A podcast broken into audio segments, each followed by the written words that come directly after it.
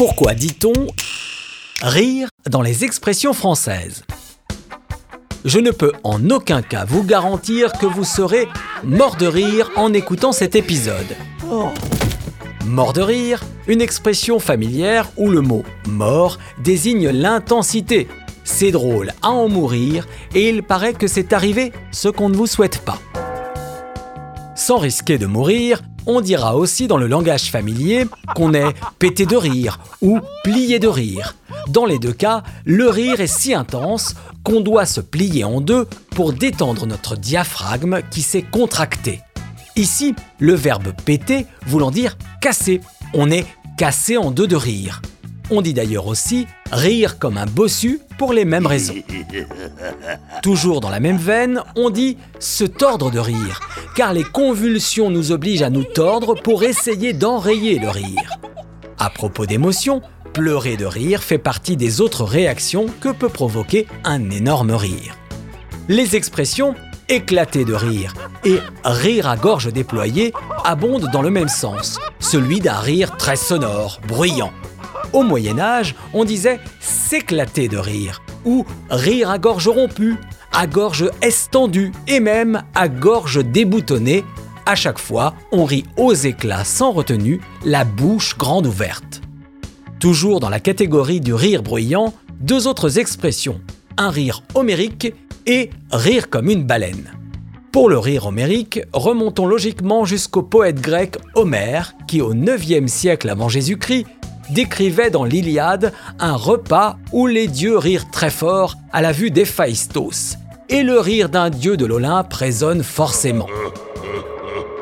Pour l'expression rire comme une baleine, deux explications possibles.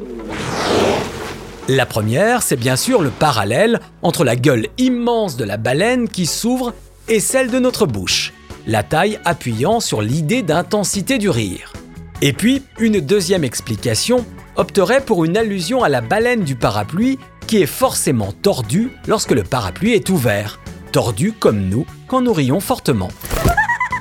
Dans un tout autre sens, on utilise l'expression rire au nez quand on se moque de quelqu'un sans s'en cacher.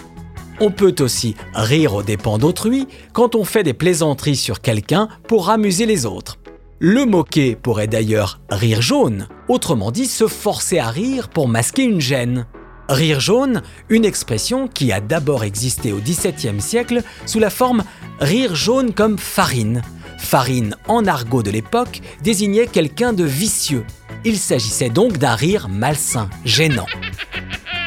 Ensuite, au XVIIIe siècle, rire jaune a pris son sens actuel en référence aux hépatiques qui ne pouvaient dissimuler leur maladie à cause de leur teint jaunâtre et qui se forçaient à rire pour masquer leur faiblesse.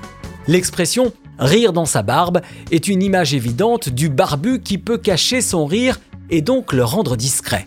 Rire dans sa barbe peut ainsi provoquer la satisfaction d'avoir réussi à le dissimuler. Enfin, terminons avec le pince sans rire, qui peut provoquer un fou rire. Le pince sans rire pratiquant l'humour à froid, l'air de rien.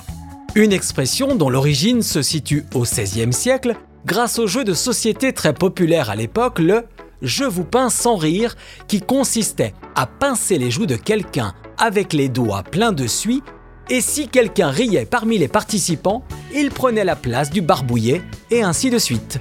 Notez aussi qu'en vieux français, pincer signifiait railler, et que pincer en riant voulait dire offenser en faisant semblant du contraire. Voilà, nous aurons évité de rire gras, c'est-à-dire de façon impolie. Sur ce, à bientôt